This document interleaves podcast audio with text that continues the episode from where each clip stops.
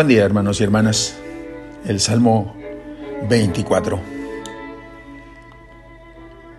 Este salmo simplemente presenta a un hombre que ora. Es alguien que tiene algo que decir al Señor. Parece que todo el salmo se mueve entre dos polos. Lo que ha hecho y sigue haciendo el Señor y lo que hace el salmista. El Señor es quien indica el justo camino a seguir. Quien inclusive, si alguien se equivoca, no es abandonado a sí mismo, sino que Dios el Señor enseña el camino a los pecadores y a sus amigos, los que le temen. El Señor se confía con ellos y les da a conocer su alianza.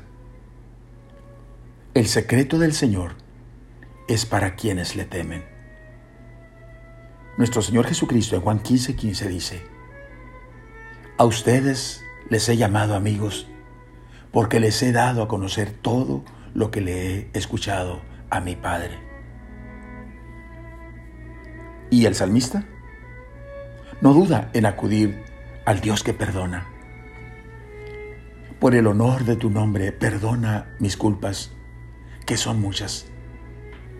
Así que se reconoce muy pecador y como consecuencia dice, me siento solo y desvalido. Me aprieta el corazón y estoy lleno de angustias. Me veo y percibo a un miserable lleno de fatigas, con tantos enemigos como pecados. Soy un pecador, un miserable pero me he agarrado a un cable y no he de soltarlo. He escogido caer en las redes de tu misericordia, Señor, y sé que no será en vano. Defiende mi vida, líbrame. No quede yo confundido por haber confiado en ti, ya que en ti, Señor, he puesto mi confianza.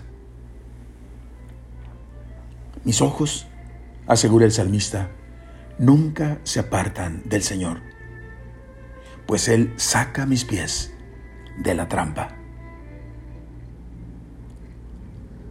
Lo que ha hecho y sigue haciendo el Señor es mostrar su amor y su misericordia. Lo que hemos hecho nosotros es apartarnos de sus caminos es el tiempo, mis hermanos, de también nosotros aferrarnos firmemente a los lazos de amor y de misericordia de nuestro Dios.